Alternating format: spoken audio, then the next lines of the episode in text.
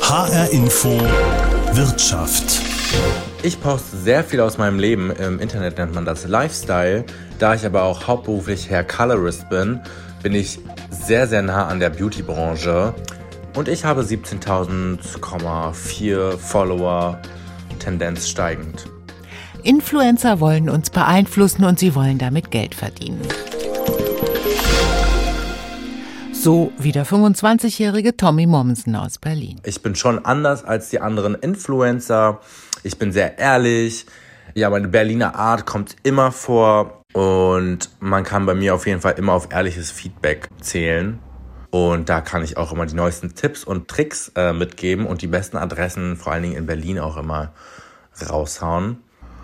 Und ich sage immer, Träume werden wahr und Haare gut ist alles gut. Wie ticken Influencer? Wie läuft das Business? Wie nutzen Unternehmen sie als Marketingstrategie?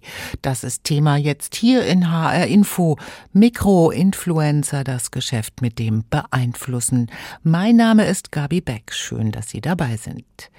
Eine schöne, bunte und vor allem inspirierende und positive Bilderwelt. Besonders bei Food, Fashion und Reisen sind sie gefragt, die Influencer. In Deutschland dominieren die sogenannten Mikroinfluencer. Laut der aktuellsten Studie haben 43 Prozent zwischen 5000 und 20.000 Follower. Also Fans, die ihnen auf Instagram oder anderen sozialen Netzwerken folgen. Laura Kroschewski aus Frankfurt, alias Laura Diana, zählt sich selbst dazu. Wobei der Begriff Mikro ablenkt, denn für sie ist es ein richtiges Business. Ich habe sie virtuell getroffen. Laura, du bist ja auf Instagram mit fast 50.000 Followern. Ich habe gerade noch mal geschaut, 47.000 Ebbes. Das ist ja schon eine ganze Menge. Wie beginnst du deinen Tag? Guckst du als erstes auf Instagram, wie viel Follower oder wie viel Likes? Also, ähm, nein, nicht, nicht ganz als erstes, aber natürlich schon sehr früh. Also, sobald ich den Rechner starte, schaue ich auf jeden Fall auch drauf. Ähm, genau, es spielt natürlich schon eine, eine wichtige Rolle im Leben, weil es eben auch eines meiner finanziellen Standbeine ist. Und ja, genau. Okay, schön ehrlich. Ich meine, äh, du hast ja, wie gesagt, eine Menge Followers. Also ist es auch sozusagen ein Job für dich. Die ganzen Kids, die machen das ja sowieso. Die öffnen das Handy und gucken als erstes auf Instagram und schauen, was da passiert ist, ob ihr Foto von gestern Abend irgendwie geliked wurde und so weiter und so weiter. Also du bist auch so ein bisschen Vorbild für diese Kids, die das vielleicht möglicherweise auch äh, werden wollen. Jetzt erzähl doch einfach mal, äh, wie hast du damit angefangen? Wie kamst du dazu? Also ich hatte sehr lange auch einen privaten Kanal zunächst und habe einfach hier und da ein paar Fotos hochgeladen und ähm, kommerziell wurde es eigentlich erst vor rund drei Jahren, als ich angefangen habe, auch erstmals in meine Fotos etwas zu zeichnen. Ähm, ich bin ja hauptberuflich Illustrator und habe das so inzwischen so ein bisschen besonders gemacht, ähm, dass ich meinen Account ein bisschen von anderen abhebt, dadurch, dass ich jedem Foto eine handgemalte Illustration hinzufüge. Ähm, ab dann, sage ich mal, hat für mich irgendwie auch Sinn gemacht, auf Instagram was zu posten. Jetzt ähm, regelmäßig eben auch, äh, weil ich das so ein bisschen als Werbekanal für mich auch sehe, für mein Freelancing und ähm, die Reichweite natürlich auch nutze, um ähm, mich als Illustratorin ähm, ein bisschen bekannter zu machen oder genau neue Leute zu erreichen, gegebenenfalls neue Kunden und ähm, das eben auf eine entspannte und humorvolle Weise. Das ist echt auch ganz süß. Ich habe mir das gerade noch mal angeschaut. Es sind echt coole Zeichnungen dabei. Ein großes Lob, große Achtung davor. Echt schön geworden. Ähm, und ähm, da sind wir ja auch schon bei dem Warum. Du hast also praktisch deinen Job als Illustratorin, den wolltest du so ein bisschen besser vermarkten. Also du wolltest Werbung für dich machen erstmal, um Kunden anzuziehen. Das war so dein Anliegen oder gibt es noch ein anderes? Ja, genau. So ganz am Anfang war es noch nicht klar. Da hatte ich eigentlich aus Spaß in meine Fotos gezeichnet, aber als ich dann gemerkt habe, dass es wirklich gut ankommt, habe ich irgendwie gedacht, naja, es wäre irgendwie blöd, wenn ich das nicht nutze als ähm, kostenfreien Werbekanal für mich und für meine eigene Arbeit. Und ähm, ja, dann sind auch mit der Zeit, äh, sage ich mal, Kundenanfragen gekommen und ähm, Brands auf einen aufmerksam geworden und ähm, ja, dann hatte ich auch meine ersten Partnerschaften. Ja. Okay. Wie läuft das genau? Wie fing das bei dir an? Also ich glaube, so mit etwa 10.000 Followern bekommt man die ersten Anfragen für kostenlose Produkte und ähm, ja, da muss man für sich selbst entscheiden, was da relevant oder interessant ist, ähm, wie viel man da annimmt und wie man mit seinem Kanal, sage ich mal, damit umgeht. Und interessant und relevant wurde es für mich so ab über 20.000, 25.000 plus Follower, ähm, weil man dann doch eine, eine Reichweite hat ähm, und ich auch lokal sehr viele habe hier in Frankfurt. Ähm, ich glaube, 20 Prozent meiner ganzen Follower kommen hier wirklich aus Frankfurt direkt ähm, mhm. was natürlich auch für ja, für den Einzelhandel teilweise dann ähm, sehr viel Sinn gemacht hat, also lokal eben auch zusammen zu arbeiten. Und ja, ich glaube auch, dass Micro-Influencer, das sind irgendwie alle unter 50.000 Follower, ähm, auch immer interessanter werden für Marken, weil es eben sehr viel mehr Persönlichkeit ähm, mit transportiert und die Leute noch viel nahbarer sind als ähm, eben sehr, sehr große, sehr bekannte Gesichter und Accounts.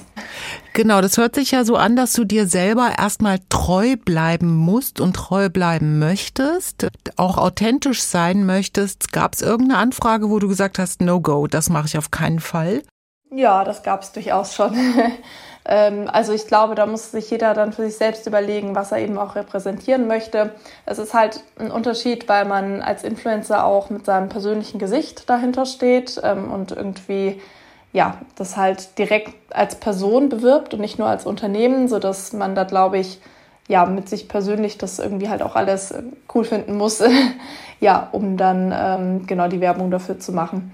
Ich höre doch trotzdem aus deiner Antwort, dass es so ein bisschen Stress gibt, so nach dem Motto, ich muss da jeden Tag irgendwas bewegen auf dem, auf dem Markt. Ja, ich habe das am Anfang gedacht, dass ich das muss. Ähm, ich habe mich aber dazu entschieden, dass ich das einfach nicht mache. Ähm, und ich glaube auch, dass das völlig okay ist. Also ich kenne auch andere Influencer im, gerade im künstlerischen Bereich, die eben, da geht es nicht darum, sich selbst ähm, jeden Tag in Videos zu zeigen, sondern ähm, wenn man was Interessantes hat oder was Schönes produziert hat, ähm, dann packt man das in die Story und ja, ich glaube, dass man sich selbst da nicht so einen Stress machen sollte und ähm, ja, eben so, ja, das ein bisschen nach dem eigenen Gefühl auch machen sollte und so, dass man sich eben selbst auch wohlfühlt.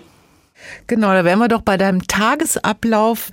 Wie viel Zeit verbringst du damit? Also wir hatten ja gesagt, du schaust morgens dann schon relativ schnell mal rein.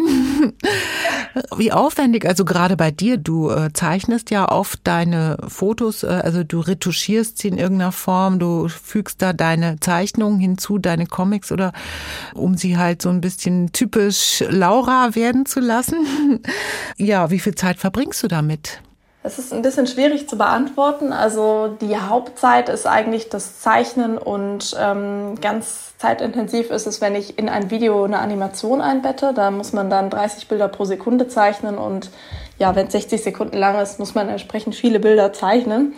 Ähm, ich habe jetzt nicht jeden Tag äh, eine bezahlte Partnerschaft, aber wenn man dann zum Beispiel ein Videoprojekt hat, dann kann es auch schon mal sein, dass man eine ganze Woche dran arbeitet, sodass ich sagen würde, alles in allem vielleicht ein Drittel meiner Arbeitszeit. Ähm, aber genau, eben auch nicht auf Instagram direkt, sondern das ist dann eigentlich mehr, die Arbeit ist dieses Behind the Scenes, ähm, sich eine Story überlegen für einen Videoclip oder überlegen, was man sagt. Ähm, sehr viel Interaktion mit Kunden. Also es ist eigentlich wie normal, auch wenn ich meine Freelance-Kunden für, für den Illustrationsbereich habe. Da gibt's Briefings, da gibt's Verträge, die durchgelesen werden. Ähm, man telefoniert und spricht sich ab, man pitcht seine Ideen und ähm, beantwortet sehr viele E-Mails und sehr viele Anfragen und letztlich wird das dann produziert. Das heißt, Fotos werden geschossen, Videos werden erstellt. Ich zeichne dann immer noch rein, habe ein bisschen extra Arbeit. Ähm, genau, was, was viele andere Influencer, glaube ich, nicht haben. Vielleicht haben die auch deshalb mehr Zeit für Stories.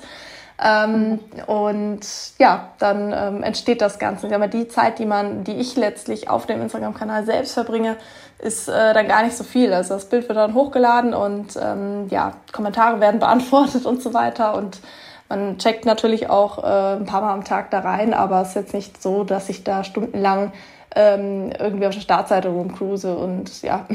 Aber gut, hört sich schon nach einem Fulltime-Job an, würde ich mal sagen. Jetzt äh, hast du es gerade erwähnt, ähm, bevor wir zu der Frage, wie viel verdienst du eigentlich, kommen. Also es gibt Kommentare, auf die muss man natürlich auch eingehen. Hast du auch erlebt, dass du da irgendwie gedisst wirst, dass es da Hater gibt, die dann irgendwie sagen, hey Laura. Jetzt nicht in Übermaßen, aber ich glaube, das ist ganz normal und ja, da muss man einfach ein bisschen eine härtere Schale kriegen und ähm, sich da nicht so dran stören, wenn da mal ein Kommentar irgendwie querfunkt. Ja.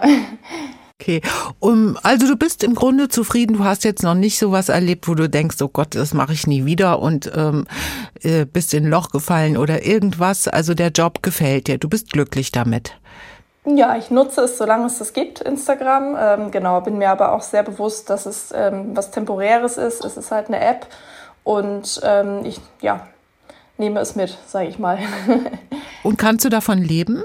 Ähm, ja, kann ich, aber ich beabsichtige jetzt auch, ähm, mich nicht ausschließlich darauf zu fokussieren, sondern stelle halt sicher, dass ich im Freelancing meine ähm, anderen Kunden nach wie vor halte und ähm, ja, abarbeite, weil ähm, ich habe so ein bisschen das Gefühl, dass äh, wie Facebook, auch Instagram und jetzt ist TikTok ganz groß, das sind halt alles äh, temporäre Erscheinungen und ich weiß nicht, ob man in fünf Jahren ähm, irgendwie auf diesem Channel immer noch genauso aktiv ist und ob das alles so gut funktioniert. Der Algorithmus ändert sich ständig. Ähm, ja, also das, ja, da möchte ich, sage ich mal, meine, meine Arbeit und mein Können irgendwie mehr selbst in der Hand behalten, dass ich das immer versuche, einfach als, als Zusatzgeschehen anzusehen, ähm, aber eben nicht hauptberuflich und ausschließlich sagt Laura Kruszewski alias Laura Diana, die sich ihren Lebensunterhalt als Illustratorin und als Influencerin verdient.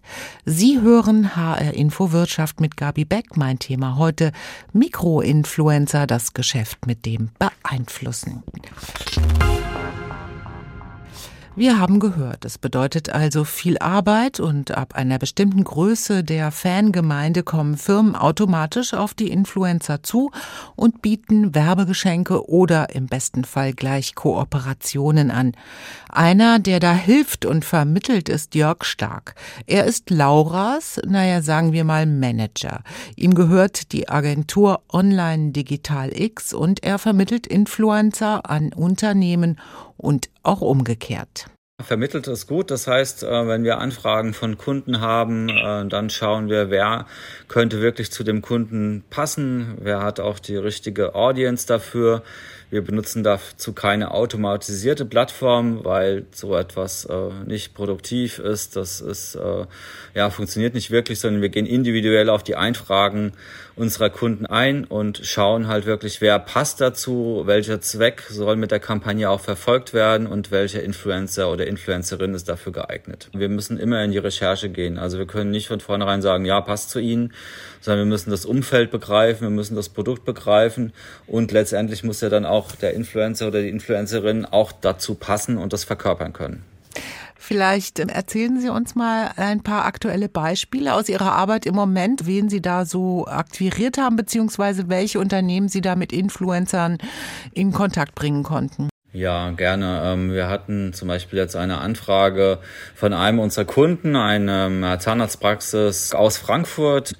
Und dort haben wir dann auch eine Influencerin, äh, die äh, ja auch aus Frankfurt kommt, äh, die das Ganze gut verkörpern kann, äh, dafür gewinnen können. Also sprich, sie ist dann mit ihrem Team in der Zahnarztpraxis äh, vor Ort gewesen hat dann dort entsprechende Stories, Reels und Fotos angefertigt, also Content produziert, der dann in der Kampagne auf dem Instagram-Kanal äh, ja dann sozusagen ausgelöst wurde. Und das hat dann eine gewisse Nachhaltigkeit, äh, weil natürlich, äh, sage ich mal, äh, Posts im Feed auch äh, abgesetzt worden sind aber auch natürlich für den Augenblick, also sprich mit Reels und mit Stories konnten dann. Äh Reels sind ja diese Videos, das weiß vielleicht nicht jeder, das kann man ja nochmal sagen.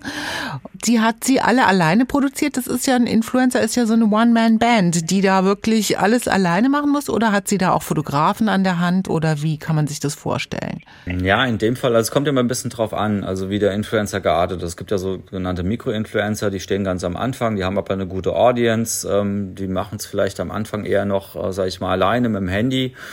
Oder es gibt halt, äh, sag ich mal, die, die schon etwas fortgeschrittener sind, die haben dann ein Team dabei mit Beleuchtung, Kamera, und auch Mikro und die drehen dann schon doch wesentlich professionellere äh, Videos. Also Stories sind die Videos, äh, die man in der Story dann halt sieht. Reels sind eigentlich auch Videos, die können aber länger sein und werden halt ähm, etwas anders äh, dargestellt, haben im Moment eine sehr gute Reichweite beispielsweise auf Instagram.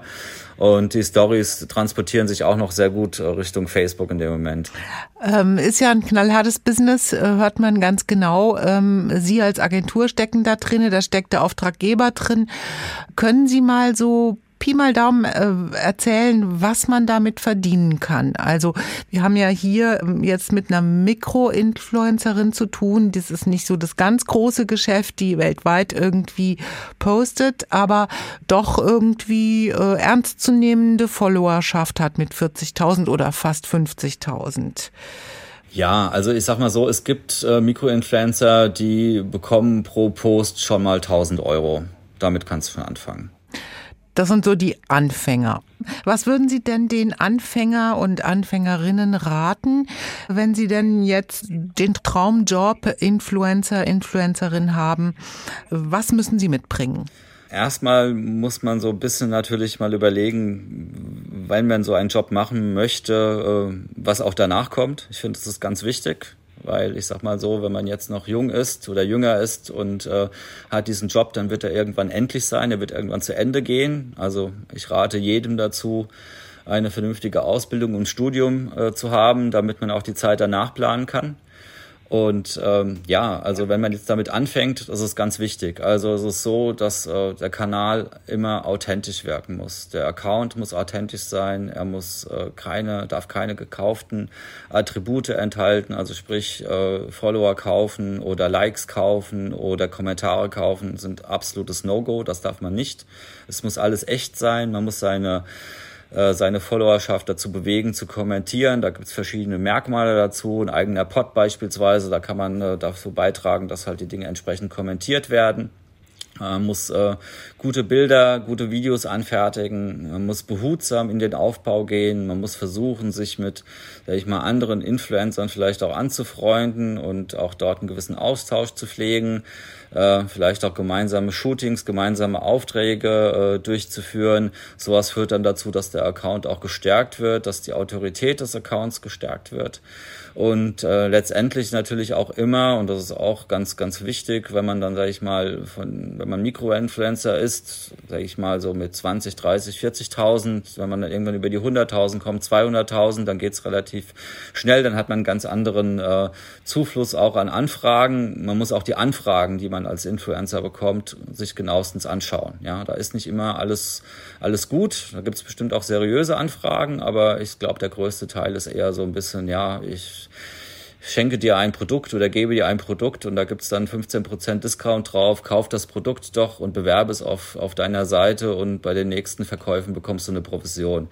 Das ist so, naja, ich weiß nicht. Also nicht Der Einstieg zumindest für viele, oder? Schon, aber ähm, das ist, ist die Frage, ob man das wirklich möchte. Dann ist man eher so eine, so eine Produkt. Äh, ja, Produktweitergabemaschine und das ist nicht wirklich Influencertum. Ja, man muss immer das auch, sage ich mal, so sehen, dass man es verkörpern kann. Also wir haben zum Beispiel auch einen Influencer vermittelt zu dem Löwen-Eishockey der Eishockey-affin ist, der den Sport mag und äh, der dann dort entsprechende Posts abgesetzt hat und das war sehr erfolgreich, weil er den Sport halt auch verkörpert und interpretiert und dazu steht und auch für Frankfurt steht. Und dann ist das ganz wichtig, ja, das ist eine Verkörperung, das muss immer dahinter stehen. Das heißt, Sie kennen den Markt ja ziemlich gut. Ist das ein Teil Ihres Jobs, da auch wirklich einfach zu scrollen und das Internet zu scannen, wer da wieder, wo da gerade so im Aufbau ist, ein Influencer zu werden oder zu sein? Äh, und das erkennen Sie anscheinend auch ganz gut, was da fake ist und was da echt ist. Genau, richtig. Ja, also wir äh, scannen da den Markt und sehen, okay, äh, das könnte etwas für uns sein oder für unseren Kunden und ähm, dementsprechend sprechen wir dann die Influencer Auch an oder die, die vielleicht jetzt gerade auch am Anfang stehen, aber auch, sage ich mal, schon größere Influencer, klar, die engagieren wir dann für unsere Kunden. Ähm, wir durchleuchten die natürlich, klar. Wir müssen schauen, mit wem haben wir es zu tun, äh, wie, wie ist er in der Kommunikation, wie aufnahmebereit ist er, wie, äh, wie ist überhaupt auch sein Geschäftsgebaren in dem Moment. Ich sag mal, viele Jüngere denken natürlich, okay, jetzt ist erstmal äh, Vollgas angesagt, ich schaue halt mal was raus, was ich da rausholen kann, aber viele vergessen natürlich auch, dass es immer ein Geschäftsmodell ist, was dahinter steht. Und äh, das muss natürlich auch entsprechend in Bahn gelenkt werden, das muss sauber abgearbeitet werden. Also wir haben mit jedem Influencer immer einen Vertrag in dem Vertrag stehen gewisse Dinge drin, äh, die dann auch erfüllt werden müssen. Und das ist auch ganz, ganz wichtig. Zum Beispiel steht da drin, wann was gepostet werden muss. Da steht drin, welcher Hashtag verwendet wird. Da steht drin, wie er kommentieren darf und muss. Also wir versuchen das alles schon so zu fixieren. Das ist auch notwendig, neben dem, natürlich neben der Bezahlung auch in dem Moment. Aber das sind alles Vertragsinhalte. Sagt Jörg Stark von der Agentur Online Digital X. Er vermittelt Influencer an Unternehmen und umgekehrt. Fassen wir mal zusammen, ob alleine mit Handy oder mit einer ganzen Crew. Der Mikro-Influencer als Teil der Werbekampagne kann auch sehr gut bei lokalen und regionalen Unternehmen ankommen. Es ist ein knallhartes Business und mitnichten getan mit ein bisschen Posten vom Sofa aus. Agenturen wie Online Digital X vermitteln Mikro-Influencer besonders gerne, wenn sie authentisch sind und wenn sie ihren Social Media Account im Griff haben. Allerdings gibt es viele kleine Unternehmen, die Influencer noch gar nicht auf dem Schirm haben.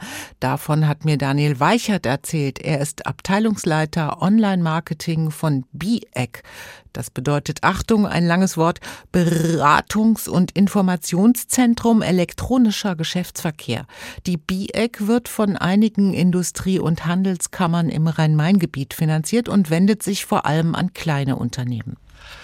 Also grundsätzlich ist so, dass Influencer-Marketing natürlich zwischenzeitlich eine sehr wichtige Marketing-Disziplin geworden ist, gehört sozusagen in jeden Marketing-Mix bei unserem Klientel, den vor allem kleinen und mittleren Unternehmen, ist das leider noch deutlich unterrepräsentiert, das Thema. Also in den äh, vielen Beratungsfällen, die wir machen, ähm, haben wir, sehen wir selten Unternehmen, die das schon auf dem Schirm haben. Unser Auftrag ist es daher, solche Unternehmen zu sensibilisieren zu den Chancen und Möglichkeiten von Influencer Marketing man muss aber auch ehrlich dazu sagen, bei den kleinen Unternehmen drückt der Schuh auch häufig woanders. Also das sind, äh, liegt häufig einiges im Argen im Bereich der Webseiten, im Bereich von Werbekampagnen und so weiter. Also online ist auf jeden Fall äh, das Mittel der Wahl der Zukunft und da gehört eben Influencer dazu. Das habe ich jetzt verstanden. Schaffen Sie es denn, diese Unternehmen, wo Sie sagen, da ist äh, im Moment noch nicht so die Sensibilität da, äh, da doch irgendwie auch drauf zu stoßen? Ähm, wenn wir so Digital Natives haben, wie wir sie nennen, also junge Leute, die äh, für diese Themen auch äh, vielleicht aus einem privaten Interesse schon stark sensibilisiert sind, äh, dann finden wir natürlich auch die entsprechenden ähm, sag mal, Angebote bei diesen Unternehmen im Internet wieder. Ja, die sind dann häufig auf Instagram schon aktiv oder auch auf YouTube. Ähm, also es korreliert tatsächlich so ein bisschen mit dem Alter der Entscheider, das muss man schon sagen. Wahrscheinlich auch, weil äh, auch immer mehr jüngere Leute dann in den Unternehmen anfangen und die bringen ja auch das mit, was sie so, sagen wir mal, als Jugendliche oder Jugendlicher zu Hause als Spaß gemacht haben. Hm, das bringen sie ja mit, irgendwie diese Fähigkeit, da sich auch zu bewegen im Internet, in den ganzen verschiedenen Social-Media-Kanälen. Meinen Sie, das ist auch ein Grund? Das ist ein ganz äh, starker Grund.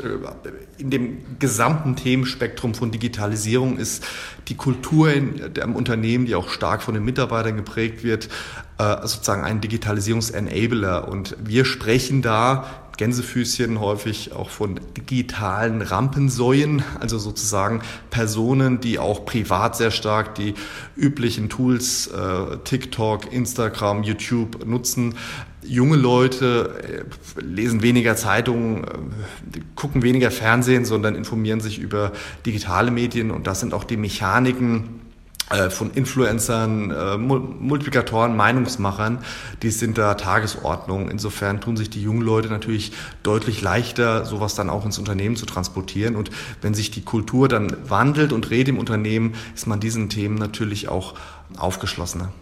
Digitale Rampensäue. Ein schönes Wort für Influencer, das Daniel Weichert da benutzt. Also Influencer beeinflussen vor allem die junge Generation. Beeinflussen auf Social Media ist also das Werbemittel, um die ganz Jungen zu erreichen. Das Marketing der Zukunft. Das Unternehmen in Zukunft sicher noch mehr nutzen werden, dann, wenn die nächste Generation in den Jobs wirklich angekommen ist und eben auch Einfluss hat. Und ich habe gelernt in dieser Sendung, Influenzen ist ein harter Job und möglicherweise auch nicht für die Ewigkeit, sondern wohl eher ein willkommenes Zubrot für einen klassischen Beruf. Das war HR Info Wirtschaft. Die Sendung finden Sie auch als Podcast überall dort, wo es Podcasts gibt. Mein Name ist Gabi Beck. Danke fürs Folgen.